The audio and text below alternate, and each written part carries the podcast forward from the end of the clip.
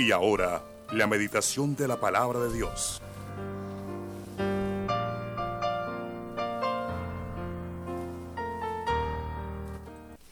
Bueno, en esta mañana seguimos el tema con los discípulos obedientes.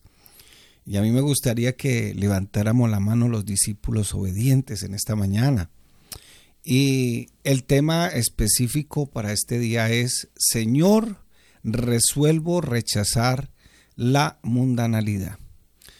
Eh, dentro de todo lo que hacemos los discípulos obedientes, hay pasos que toca ir dando, porque así es la fe.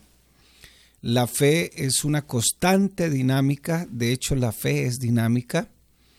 La fe eh, supera las pruebas, supera las situaciones difíciles, porque el objeto de nuestra fe no está en la fe en sí misma.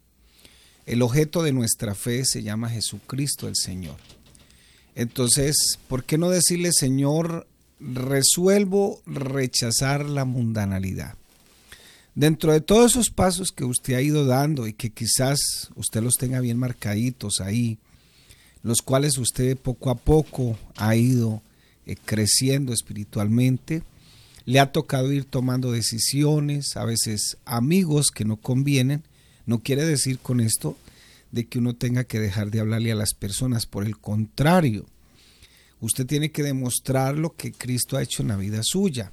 Entonces, tiene que, con mucho interés, así no le convenga esa amistad, saludarlo, de pronto darle un consejo, qué sé yo.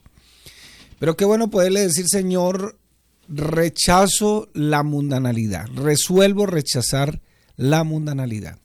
Dice Primera de Juan capítulo 2 versículo 15 y 10 al 17, no améis al mundo. Esa frase, no améis al mundo, no se refiere a las personas, es una figura de lenguaje y está relacionada con el sistema de pensamiento que quiere llevarle la contraria a Dios, que rechaza la verdad de Dios, el ateísmo, el humanismo, el relativismo, todas esas filosofías que rechazan, o más bien que son filosofías anti Dios. Todo eso que rechaza, todo lo que tiene que ver con Dios y su palabra, eso es lo que se refiere no améis al mundo. Por eso la Biblia hay que leerla en, los contextos y hay que mirar a qué se está refiriendo, porque cuando dice, dice la palabra ya en Juan 3:16, que de tal manera amó Dios al mundo, ahí sí se está refiriendo a las personas, pero acá en este otro pasaje, cuando dice no améis al mundo, lo que está diciendo es no amen ese sistema filosófico o ese sistema de pensamiento anti Dios, ateo que rechaza todo lo que quiere de Dios y aparte de eso rechaza su palabra. Ni las cosas que están en el mundo, porque aparte de que es un sistema de pensamiento anti Dios, entonces quiere que usted también participe. Si alguno ama al mundo, o sea, ese sistema, el amor del Padre no está en él.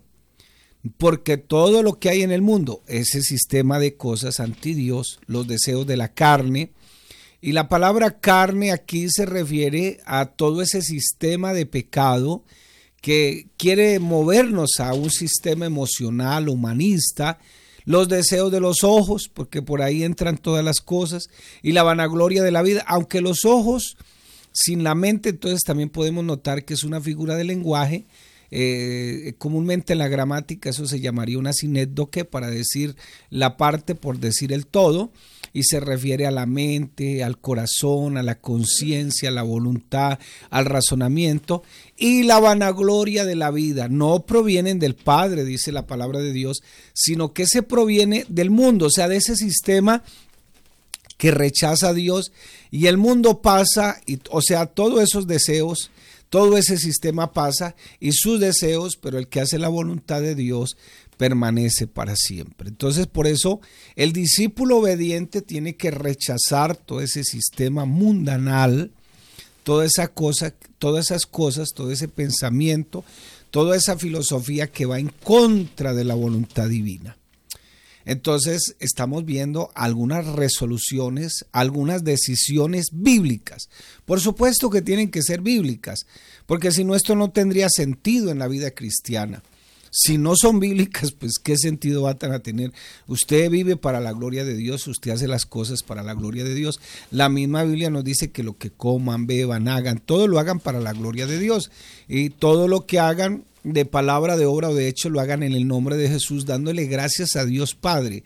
Si hay algo que no le dé gracias a Dios, por favor, no lo hagamos. Eso nos va no solamente va a interrumpir la comunión con Dios, sino que también nos va a afectar a nosotros en nuestra vida espiritual. Entonces, rechazar toda mundanalidad y es que a veces debido a la falta de nuestra preparación bíblica, porque aunque la gente diga que le gusta la Biblia y aunque la gente diga que pertenece a una religión y aunque la gente diga que es cristiana, no creen en la Biblia.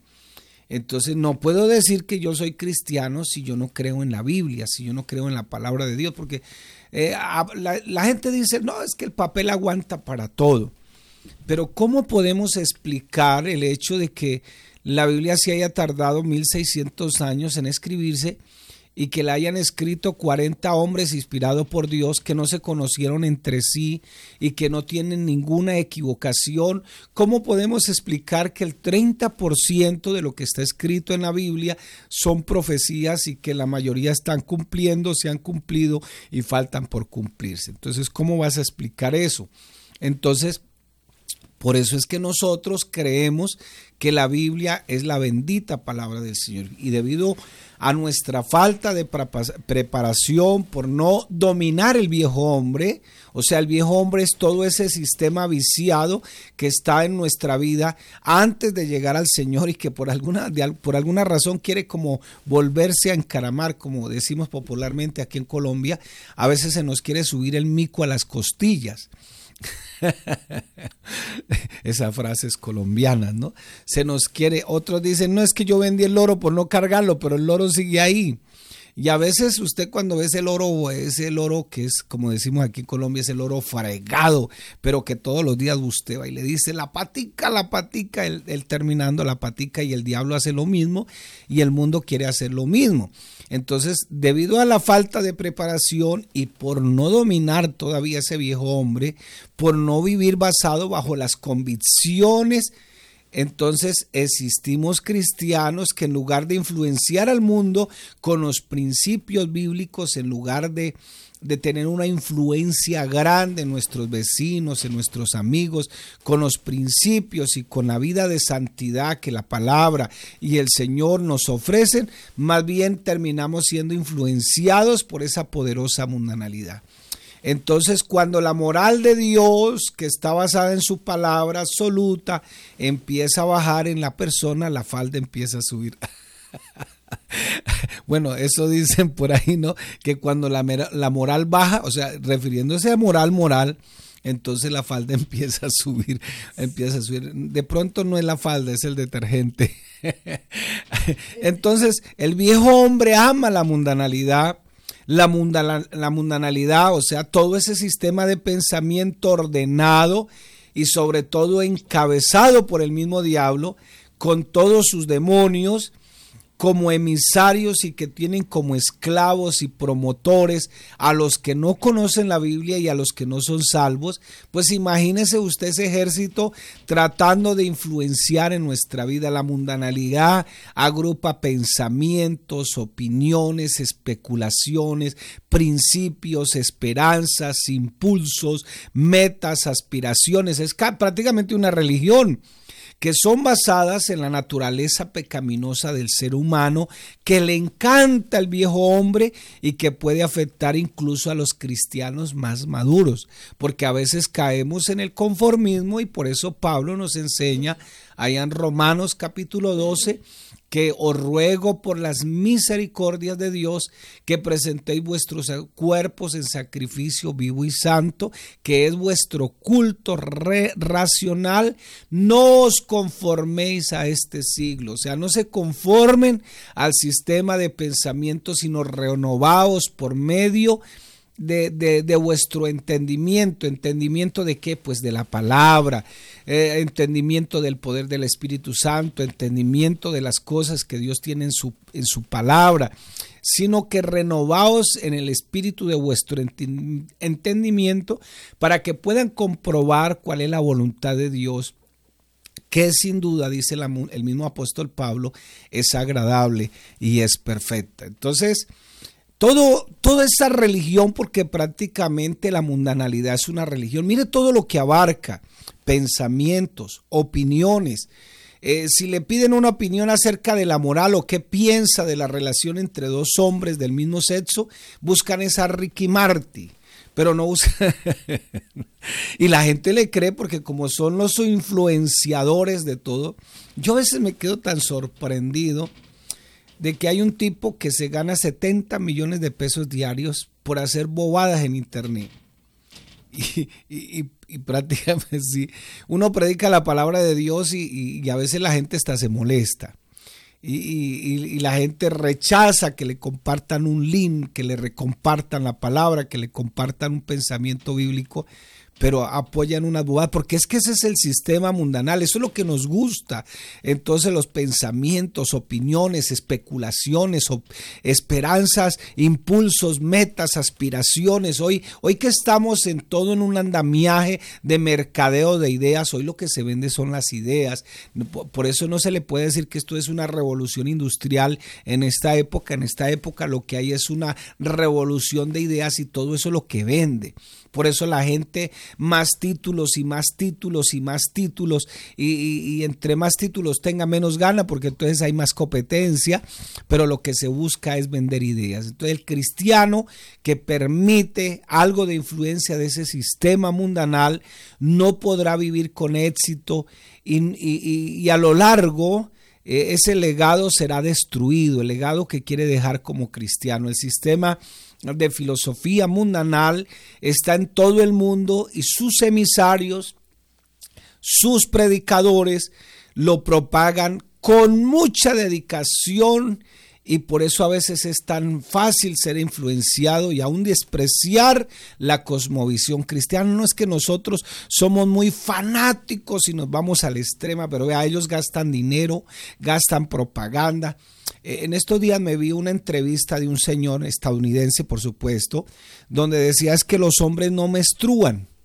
Y claro, eso casi lo matan. Porque resulta que algunos se ven como mujeres pero él decía, no muestra, si usted va a hacer un examen de ADN, solo hay hembras y, hombres. Y entonces casi lo matan. Una cosa es que haga con su vida lo que se le dé la gana, pero otra cosa es que me quiera meter a mí en ese formato. O sea, no me respetan lo que yo pienso y ellos sí quieren que se les respeten lo que ellos están propagando. Pero fíjense cómo lo hacen. Eh, eh, a la iglesia en estos días hizo una, hizo una, hizo una, eh, una convención allá en el Estadio General Santander y el solo sonido costó 70 millones, el solo sonido. Resulta de que el estadio lo maneja la gobernación, pero la Plaza de Banderas lo maneja la alcaldía. Y, por los dos días que ellos iban a estar ahí afuera por parte de la alcaldía, les costaba el mismo sonido, les costaba 70 millones. Y les regalaron el sonido. Les regalaron el sonido, les prestaron gratis la plataforma, les mandaron policía, etc.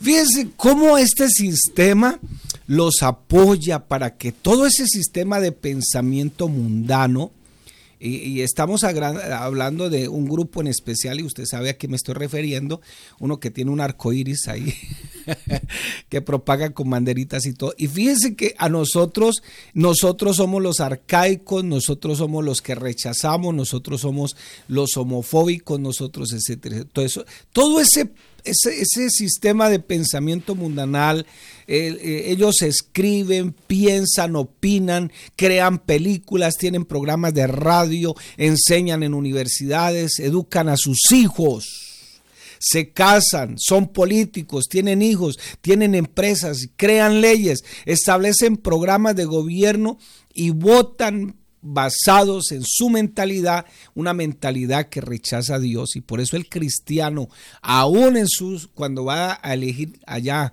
va a hacer su participación ciudadana como demócrata, eh, como persona que apoya la democracia, tiene que mirar muy bien por quién está votando, porque si no caemos muy fácil en todo ese sistema y podemos estar apoyando a quienes están en contra de Dios y en contra de su palabra. Por eso en esta mañana tenemos que tener mucho discernimiento, mucha perspicacia en quién estamos creyendo y en quién, a quién estamos apoyando y, y cuál es, eh, eh, digamos, eh, todo lo que nosotros pensamos y que todo lo que nosotros pensamos está basado en la palabra de Dios. Por eso la misma Biblia dice la misma Biblia dice que nosotros tenemos la mente de Cristo. Entonces, una cosa es que usted ame a las personas, les apoye eh, eh, esa humanidad que tienen, que les comparta la palabra. Otra cosa es que usted eh, lo quieran obligar a que se ponga los pantaloncitos de arco iris. sí, una cosa es que uno ame las personas, una cosa es que uno respete a las personas, incluso respete lo que piensan y otra cosa es que te quieran obligar a que tú participes. Eso es muy diferente. El sistema mundanal influencia el pensamiento de los filósofos, de los políticos, de los jueces, de los abogados, de los ingenieros de este mundo y se ha metido en todas las relaciones interpersonales. Nosotros no somos arcaicos, nosotros respetamos las personas, le respetamos lo que piensan, así no le compartamos no estamos en contra de ellos, simplemente que ojalá así como nosotros les respetamos lo que ellos piensan, nos respeten también lo que nosotros pensamos, pero nosotros como cristianos que rechazamos toda mundanalidad, sí debemos ser muy conscientes, muy inteligentes, muy sabios para que todo eso que nos está permeando y que se quiere meter en nuestra mente y en nuestros pensamientos, no le demos cabida y a la final terminemos siendo influenciados cuando realmente los que debemos influenciar somos nosotros. Sistemas educativos, sistemas de comunicaciones, sistemas de gobierno, todo eso apoya el sistema mundanal bien organizado. Por eso el apóstol Juan aquí es muy claro en decirnos, no améis el mundo, ni las cosas que están en el mundo. Si alguno ama al mundo, el amor del Padre no está en él, porque todo lo que hay, y no se está refiriendo a las personas, vuelvo y le recalco, se está refiriendo específicamente a todo ese sistema que está en contra de Dios, un sistema anti Dios, un sistema de pensamiento que lo que está promoviendo son las emociones humanas, el entretenimiento, ya la, la persona, a los niños hay que tenerlos entretenidos, eh, hay que mantenerlos ocupados viendo tablets, viendo esto, y eso está desgastando. Y fíjese que hasta la misma sobreestimulación que le están haciendo a los niños aún antes de nacer, eso ya les está creando problemas. Entonces, como nos hablaron de la estimulación prenatal, entonces, pues sí, eso tiene sus pros, pero demasiado tiene su contra, porque ya los niños vienen con esos estímulos sobrecargados y por eso es que ellos no logran concentrarse, no logran, ¿por qué? Porque nos quieren manejar todo eso. Y si los cristianos que tenemos toda la sabiduría que viene de parte de Dios, no manejamos eso con mucho, con mucha sabiduría y con mucho entendimiento de parte de Dios, pues terminaremos siendo influenciados. Ese sistema está en todas partes y es como el smog. El smog es esa capa de, de, contaminación de, que se ve encima. Eh, por ejemplo, en Los Ángeles dicen que allá les toca cuando llueve les toca esconderse porque el esmo es tanto en la, en, el, en la atmósfera que trae toda esa lluvia ácida y le puede caer a las personas y eso le hace daño. No lo vemos siempre con claridad todos esos pensamientos, pero eh, respiramos la contaminación y, y, así es que ese sistema de pensamiento nos va influenciando lenta, lentamente y a veces eficazmente. Por eso nuestros hijos hoy, pero qué de malo, qué de malo, y padres, qué de malo. Eh, incluso hay padres que le preguntan, eh, pastor, ¿usted qué tiene aquí en la iglesia para entretener a los adolescentes? Eh, hay quienes le dicen, por ahí resultó alguien diciendo, por allá en la China, por aquí no fue, diciéndonos que yo, a mí no me gusta ir a la iglesia porque es que aquí en esta iglesia no hay salacuna. aquí no... Esa persona no ha leído el Nuevo Testamento, no ha leído que la iglesia.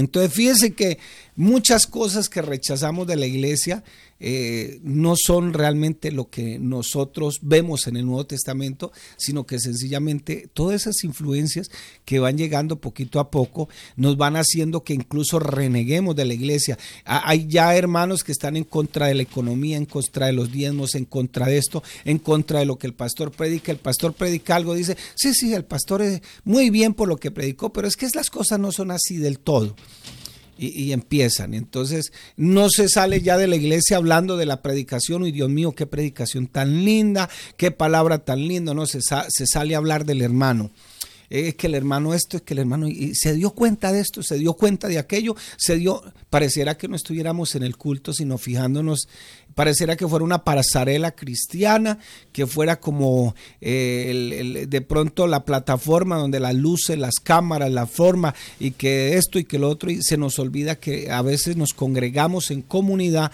es para adorar al Señor. La mundanalidad es un sistema que llama la atención aún para los cristianos. La mundanalidad pela sus emociones, a mis emociones humanas y es agradable a veces vivir por impulsos eh, la naturaleza pecaminosa, porque es que eso es lo que nos agrada y por eso nos impulsan y nos mueven. La carne y los deseos se sienten cómodas con este sistema.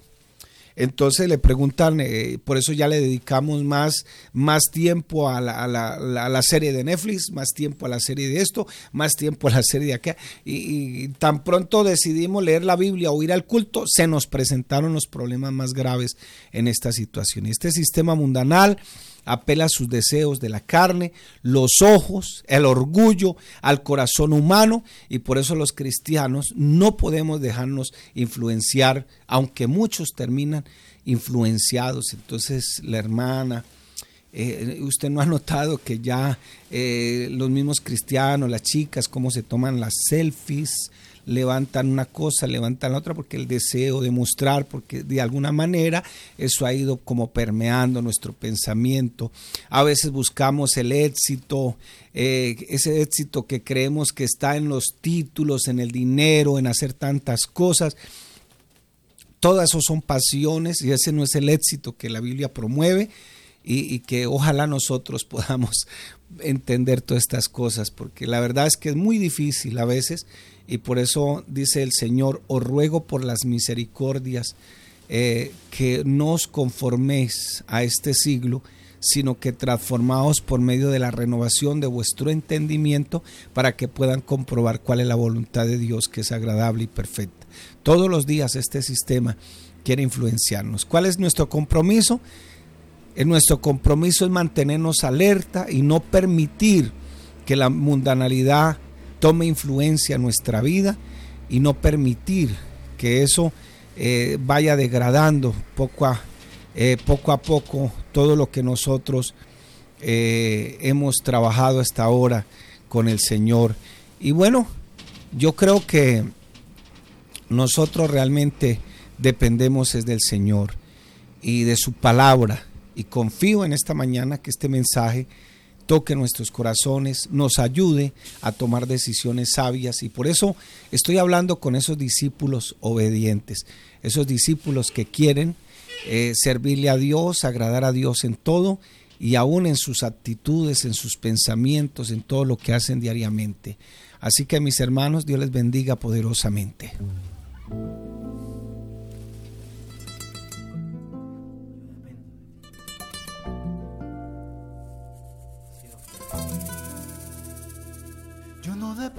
Una posición que el mundo ofrece. Yo no dependo de dinero, fama que él tiene. Yo no dependo que alguien me tome la mano, la lea diciendo que tengo suerte. Que mi vida la guía el destino, el poder de la mente. Yo no dependo, de eso no dependo.